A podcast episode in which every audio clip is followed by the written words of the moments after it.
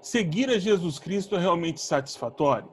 Se sim, por que tanta gente frustrada, esgotada ou perdida? Você se sente assim? Sente que caminhou até agora e nada. Parece que a vida não tem sentido. Parece que as coisas não têm sentido ou as, não não não está funcionando. Alguma coisa não está funcionando. A nossa intenção hoje no nosso PG é apresentar essa questão. Quais as qualidades né, que são esperadas dos discípulos de Jesus? Segundo Lucas, do capítulo 9, do verso 23 ao verso 28. Se a gente puder ler, verso 23 ao verso 28, algumas qualidades que estão colocadas ali. E eu vou tentar ser breve para a gente poder ter um tempo de discussão, apesar que a gente pode voltar depois, né? Não tem nenhum problema a gente poder voltar. Se você que está assistindo esse vídeo depois, se você está assistindo esse vídeo, eu quero te convidar a assistir ao vivo conosco nessa teleconferência. Acontece todos os sábados às 16 horas. Se você quiser saber como é isso, é, o link está na descrição do vídeo vem assistir conosco. Vai, fazer, vai ser muito legal ter a sua participação, você discutindo com a gente. O que você está assistindo aqui é um extrato daquilo que acontece todos os sábados às 16 horas. Se você está no YouTube, muito provavelmente esse vídeo tem em torno de uns 25, 30, 35 minutos. Se você está em outras redes sociais, como Facebook, Instagram ou Twitter, muito provavelmente esse texto tem entre 3 e 5 minutos. Se você quer assistir na, eh, na íntegra, tudo que foi gravado, as discussões, o bate-papo, às vezes acontece em uma hora, 40 minutos, às vezes teve semana que deu duas horas de discussão aqui. Se você quiser ver isso na íntegra, acesse o nosso pequeno grupo virtual. O link está na descrição do vídeo. Se você está assistindo pelo YouTube, quero te pedir a gentileza de assinar o canal e também dar um joinha. Ah, mas por quê? Para tirar a gente lá do fim da fila. Canais que tratam de temas do temas sobre o cristianismo não são bem-vindos no YouTube por conta daquilo que a gente acredita, por conta daquilo que a gente prega e por conta daquilo que a gente diz que está errado. Então a gente é socado no fim da fila. Alguns são proeminentes, mas mesmo assim são canais muito pequenos em vista de tudo que acontece e que tem aí no YouTube. Então, por favor, assine o canal. Tá joia? Sejam muito bem-vindos, sejam muito bem-vindas, todos que estão conosco aqui ao vivo. O objetivo é mostrar duas qualidades que são esperadas dos discípulos de Jesus Cristo, segundo Lucas, capítulo 9, 23 e 28. De 23 a 28.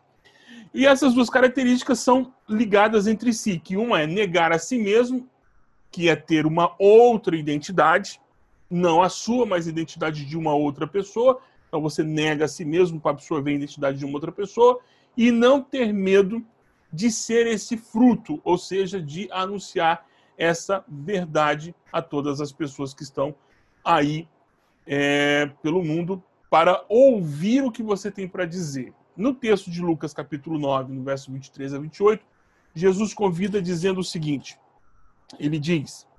Ah, Disse ele à multidão. Então é um assunto que ele fala para todo mundo, não é uma coisa restrita aos discípulos de Jesus. Ele faz o seguinte: se alguém quer ser meu seguidor, negue-se a si mesmo, tome diariamente sua cruz e siga-me.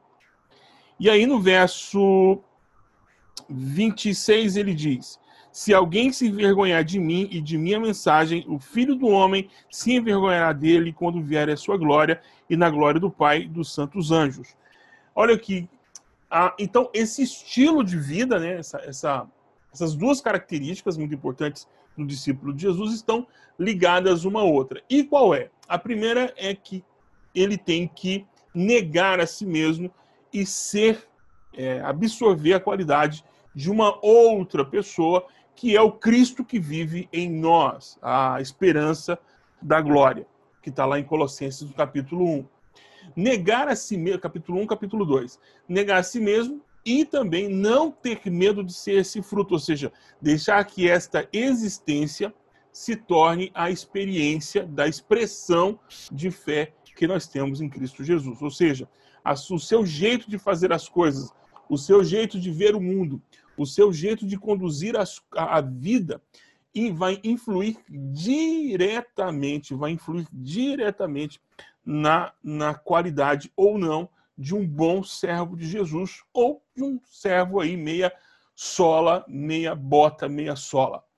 Qual é a situação? Boa parte das pessoas querem, dizem seguir Jesus Cristo, mas eu preciso fazer essa pergunta porque muitas vezes essa pergunta é esquecida em algum canto da alma ou alguém não te fez essa pergunta, então eu vou fazer essa pergunta agora para você, porque eu acho que é pertinente para este momento. Seguir a Jesus Cristo é realmente satisfatório? Se sim, por que tanta gente frustrada, esgotada ou perdida, dizendo: Poxa, eu não sinto que. Ah, não mudou quase. Não vai falar que não mudou quase nada, ela vai dizer que a ah, minha vida não anda, eu não tenho jeito para minha vida, as coisas não estão acontecendo. Por quê? A outra vai dizer: Poxa, eu tenho aí tantos meses, ou tantos anos, ou tantas décadas de serviço cristão, vivo indo na igreja, mas minha vida não deslancha, eu não sinto que. Acho que até Deus, Deus não me ouve, parece que eu estou falando com a parede. Você se sente assim? Se sente que caminhou e até agora a coisa não virou mesmo? Não, a coisa não aconteceu?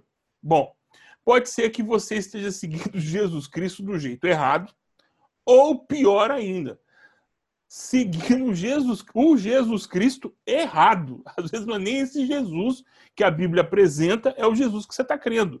Talvez o Jesus que você está crendo é o Jesus que é misturado das ideias, do, dos mitos, das, das, histórias, daquilo que você ouviu e viu como retalhos de um Jesus é, montado como um, um peças de, de um, um quebra-cabeça, que não é Jesus. Simplesmente pode não ser Jesus essa pessoa que você está achando que você está seguindo ou acha que está seguindo. E qual é a, quais são os sintomas, ou por que eu posso dizer, ou por que eu posso acreditar que você está seguindo Jesus, talvez não seja o Jesus que a Bíblia apresenta, porque primeiro talvez você nem tenha contato com a Bíblia. A leitura do texto bíblico para você é mistério, você não tem, você não tem a prática da leitura do texto bíblico.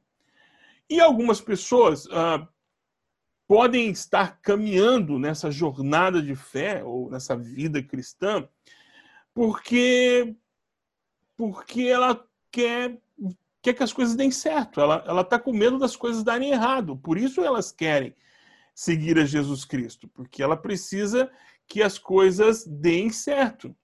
E muitas vezes eu mesmo ouvi de pessoas dizendo que o objetivo da vida delas, elas tinham um objetivo, um sonho, e queriam muito que esse objetivo, esse sonho desse certo. E por isso elas estavam fazendo tudo aquilo que Jesus, a Bíblia, o pastor e a igreja estavam dizendo para ela, porque ela queria muito que o sonho dela desse certo. Então, era quase que uma troca para a coisa não dar errada. E ela queria fazer de Jesus uma valista, Deus, uma valista dos seus sonhos. Então, é preciso é, saber diferenciar isso também, porque de repente esse seja o sentimento que está guardado aí no seu coração a respeito de Jesus. Bom, e, é, e essas pessoas também seguem a Jesus porque elas querem ter uma segurança de que as coisas as coisas vão não vão dar errado. Meu casamento, minha família, meu negócio. Às vezes ela não tem medo do inferno. Ela, ela, o Jesus que foi pregado para ela não é um Jesus que salva, é um Jesus apenas que põe o nome dela e põe na lista VIP para tirar do inferno. Ela nem quer o céu, ela só não deseja o inferno. Ela nem quer viver uma vida plena com Deus, ela só não quer o inferno. Se não vou para o inferno, já está bom. Bom, é isso que muitas vezes eu vejo ocorrendo nas conversas que eu tenho com as pessoas, nos aconselhamentos, nas trocas de informações que eu tenho com as pessoas. E descubro, muitas vezes eu descubro que a pessoa diz seguir a Jesus Cristo, mas na verdade ela está seguindo os seus próprios sonhos e deseja muito que Jesus seja o avalista da vida dela. Mas como é que funciona isso na prática? Como é que a gente pode, então, entender o que é abandonar a si mesmo e seguir a Jesus Cristo? Como é que é isso? Como é que é isso? Bom, primeiro a gente precisa entender uma, uma, uma tese. Então vamos lá, uma tese teológica aqui. Vamos lá. Ser discípulo de Jesus não está relacionado diretamente a fazer alguma coisa para ou com Jesus. Ser discípulo de Jesus não está relacionado a fazer alguma coisa com ou para Jesus. Não está relacionado. Não está relacionado diretamente a isso. Mas está relacionado diretamente em ser algo. Algo, algo. Opa, tá mexendo em alguma coisa aqui. Vou tentar dividir a tela com vocês aqui mais uma vez. Vamos ver se dá para a coisa funciona agora com fluidez. Vamos ver se funciona com fluidez. A tela. Vamos lá, compartilhar a tela. Apareceu a tela aí. Apareceu a tela aí. Então, vamos lá. Ok. Olho no lance. Você daí e eu daqui. Então, se não está relacionado com ser, é o que a gente é, ouviu agora, então, é, não, é, não é fazer algo. Então, não é fazer. Não é fazer. Significa ser. E o que é esse ser? Nossa, aqui aí a gente podia fazer aí, sei lá, semanas, seminários de, de, de como é que fala? De filosofia e poderíamos gastar um bom tempo com isso durante semanas. O que é ser, né? Bom, o ser aqui em Jesus significa que você tem uma nova natureza. Você tem uma nova natureza. E essa nova natureza, ela possui, então, se é uma nova natureza, ela possui um novo DNA. E aqui é importante explicar o que, o que Paulo fala em Colossenses no capítulo 2, do verso é, 6 até o verso 23, salvo engano. Ele fala que essa nova natureza, esse DNA, ele, e em Romanos capítulo 5 também, ele vai, ele vai falar Romanos capítulo 5. Ele vai falar, por exemplo, que nós temos uma nova, nós tínhamos uma nova natureza que estava amarrada em Adão, né? Em Adão. E agora essa nova natureza, ela está ligada a Jesus Cristo. Então, Cristo. E nós, nós temos agora essa nova natureza. E foi feita uma transfusão de Adão de Adão para Jesus Cristo. Onde Adão falhou, Jesus Cristo não falhou. Por isso que nós agora somos essa nova criatura. Por que, que isso a gente pode entender dessa forma? Eu não sei se você se lembra lá em João capítulo 3, quando Jesus é, fala com Nicodemos, ele fala que ele era o finito, o filho unigênito, gênito de Deus. E agora, em Romanos, Paulo fala que ele é o primogênito de Deus. Por que essa mudança de uni, de uni de uni para primogênito, primo, né? Primogênito. Por que essa mudança de unigênito para primogênito? Porque ele passou de ser o único filho de Deus para ser o primeiro entre muitos que Deus geraria por meio dele pelo seu sacrifício da cruz. Então nós somos, nós temos essa nova natureza. Se temos essa nova natureza, se temos essa nova natureza, se somos uma nova criatura em Cristo Jesus, uma nova criatura, nova criatura. Se somos essa nova criatura em Cristo Jesus, se fomos gerados de novo, então temos uma nova identidade. A Bíblia também fala que essa nova identidade no livro de Apocalipse, identidade, você tem um nome diferente, você tem um novo nome, né? O novo nome. Esse novo nome que você tem lá está naquela pedrinha branca. Até pintando de branco aqui, a pedrinha branca que está no livro de Apocalipse, a pedrinha branca com seu novo nome. Então, não só somos uma nova criatura, como temos uma nova identidade. Agora, essa nova criatura, essa nova identidade, ela precisa, segundo o apóstolo Paulo em Colossenses capítulo 3, do verso 1 até o 14, ela precisa ser trabalhada de que forma? Fazendo morrer a velha natureza. Então precisa se despir dela. Ela ainda natureza, ela ainda se faz presente, mas ela não é dominante. Ela está presente, mas ela não é dominante. Então ela não domina mais a sua situação. Você é uma nova criatura, mas essa velha criatura ainda fala com você. Eu escrevi um texto, eu acho que eu distribuí para algumas pessoas, o velho eu e o novo eu. Esse novo eu, essa nova natureza, ele ele produz ações que. Ele, então, deixa eu explicar aqui melhor para eu não me perder aqui. Então, vamos lá. Essa nova criatura, deixa eu parar de dividir a tela aqui. Essa nova criatura, esse novo eu, esse é o que Jesus disse a partir de agora que deve segui-lo. Ou seja, eu preciso abandonar o meu velho eu e assumir o meu novo eu e seguir a Jesus. Então essa nova criatura, ela deve ter a sua identidade, quer dizer, a sua nova identidade, quem ela é. Então, se a afirmação de que eu fiz agora há pouco para você, que ser discípulo de Jesus Cristo não está relacionado diretamente a fazer algo, mas em ser algo, então significa que você agora é uma nova criatura. Então você é algo novo. Que algo novo é esse que meio foi, foi feito isso por meio da no meio da, do, da morte e sacrifício de Jesus. Essa nova natureza, espero que esteja, esteja sendo claro, essa nova natureza te possibilita abandonar tudo que você, você tem da sua velha natureza e focar a sua vida em direção àquilo que Jesus quer que você faça. Opa, apareceu o verbo fazer numa história que nós estamos falando em ser. Viu aí?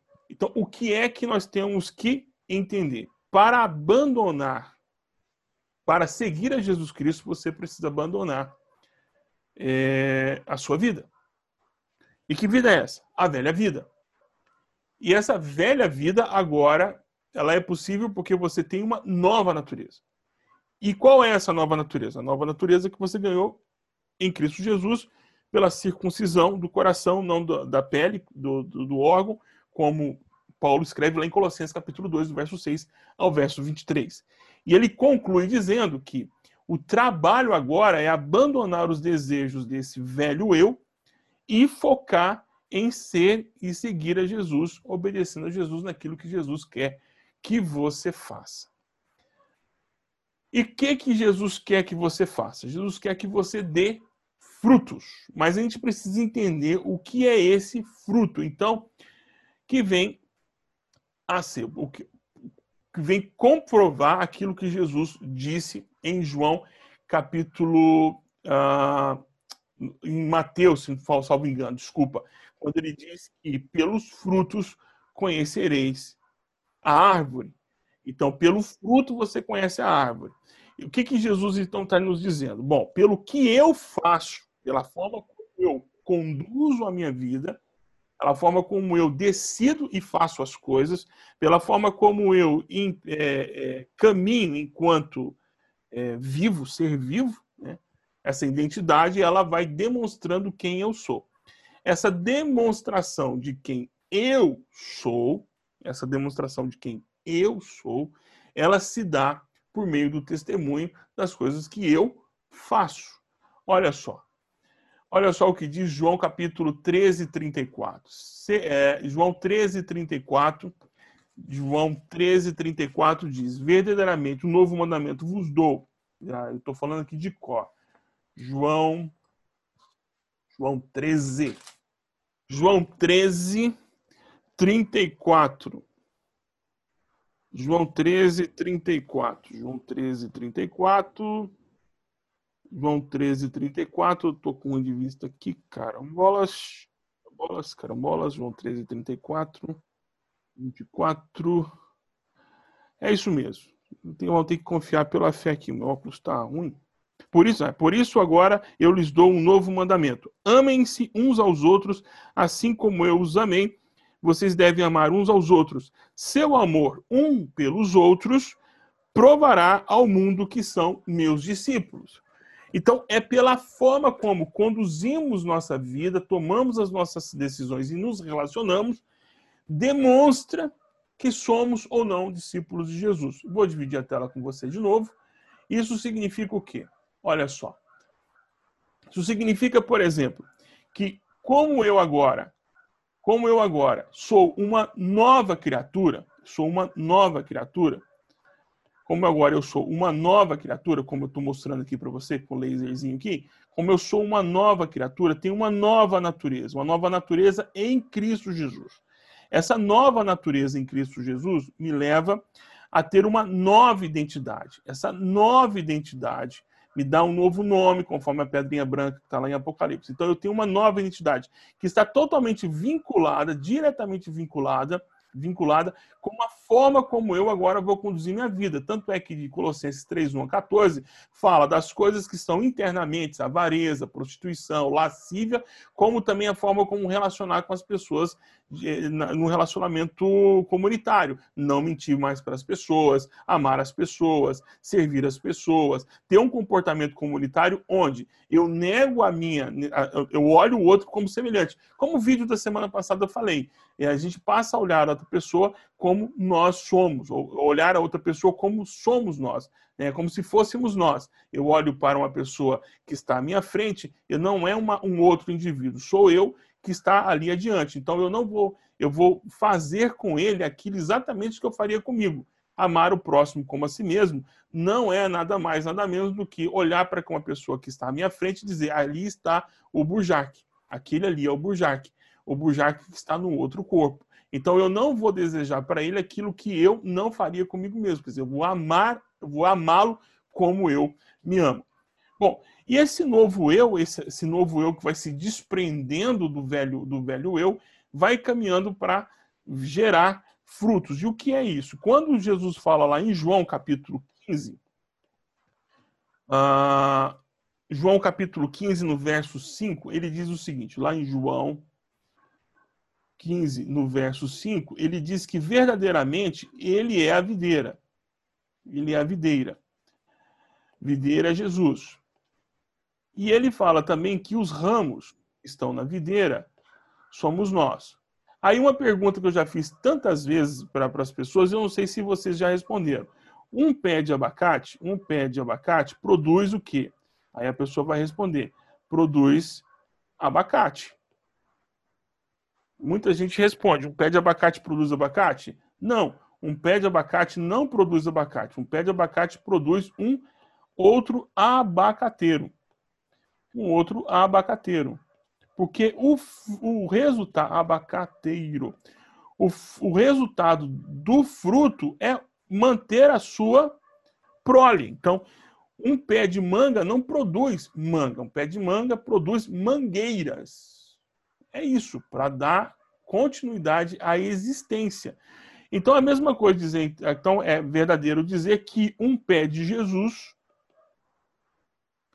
produz o quê? Um pé de Jesus produz Jesuses. Jesuses. Ou um pé de Cristo produz cristãos. Ou seja, quando eu olho para uma semente, por um, uma semente de abacate, quando eu olho para uma semente de abacate, eu olho e vejo uma semente de abacate. Não sou louco, não estou vendo uma abacateira ali. Acontece que tudo que está ali dentro daquele abacate, daquela semente de abacate, do abacate, o DNA daquela semente, é o DNA de um abacateiro. Ou seja, se eu jogo essa semente na terra e planto, o resultado vai ser um abacateiro.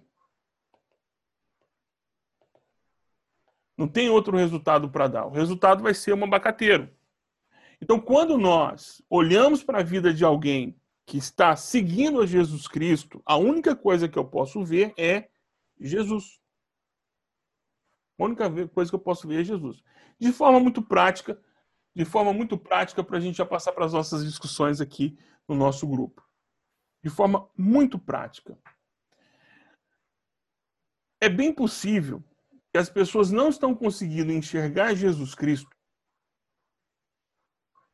não estão conseguindo acreditar em Cristo, não estão conseguindo acreditar em quem é Jesus, porque quando eles olham para você, você transmite uma imagem deturpada de quem é Jesus.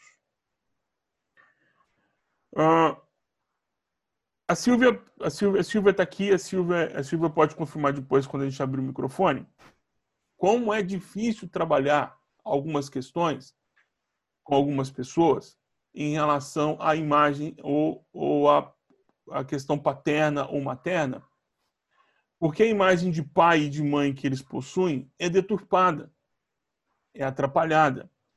como é difícil lidar com algumas pessoas sobre o tema da, da sexualidade ou da sua sexualidade ou da sua forma de conduzir a vida em relação a outros temas, porque a imagem que ela tem construída sobre alguns temas é uma imagem deturpada.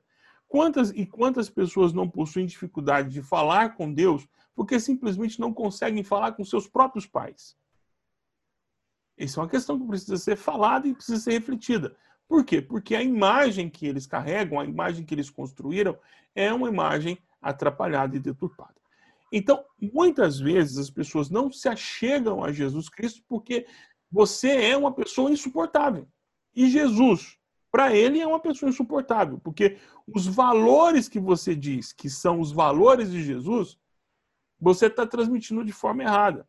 Então, Jesus fala: amar as pessoas, Jesus fala em perdoar as pessoas, Jesus fala em caminhar uma segunda milha com as pessoas, que você é impaciente, você é iracundo e você não perdoa. Ora, então, se você não consegue transmitir quem é Jesus para as pessoas, não adianta falar. Porque algumas, algumas coisas precisam ficar claras. Ok? Algumas coisas precisam ficar muito claras aqui. E aí eu queria ver se eu consigo abrir essa tela aqui um pouco maior. Algumas coisas precisam ficar muito claras. E uma delas é que Jesus, Cristo, o Todo-Poderoso, o Rei dos céus e da terra, ele é, ele é, sempre será o Senhor de nossas vidas. Ok? Ah, eu só preciso. Ah, eu não estou conseguindo me colocar aqui no centro. Ele sempre será o Senhor de nossas vidas. Sempre será o Senhor de nossas vidas. Ninguém é maior do que Jesus. Ninguém é maior do que Jesus. Todos são submetidos ao senhorio de Jesus. Todos. Todos. Nada é maior do que Jesus Cristo. Isso está claro para todo mundo aqui? Está claro. Ninguém tem dúvida disso. Ninguém tem dúvida disso. Ninguém tem dúvida mesmo disso. Ninguém tem dúvida mesmo disso. Acontece que esse Jesus todo-poderoso, Senhor dos céus e da terra, que move os céus e a terra, que gerencia todo o universo, que tem tudo em suas mãos, ele não invade a vida de ninguém. Ele não vai invadir a vida de ninguém. Ele está à porta, ele bate. Se você abrir, ele entra. Se ele, ele trabalha por, pelo convite. Ele trabalha na perspectiva do convite. Eu, eu só preciso é, fazer isso aqui. Aqui. Ah. Ele trabalha na perspectiva do convite. Ele não trabalha em, com outra perspectiva. O que, que isso quer dizer? Quer dizer que você pode estar impedindo, você pode estar entre o coração da pessoa e Jesus Cristo. Você é a pessoa que está segurando a tranca para que as pessoas conheçam a Jesus Cristo. Você pode ser a pessoa que está atrapalhando a coisa acontecer. Já parou, para pensar nisso? O fato de você não negar a si mesmo, o fato de você não querer caminhar segundo a vontade de Jesus Cristo, o fato de você não entender que a mensagem do evangelho ela ela passa olha, passa primeiro porque ela produziu na sua vida. Se você não consegue perceber isso, está correndo um grande risco de se tornar uma pedra de tropeço para as pessoas.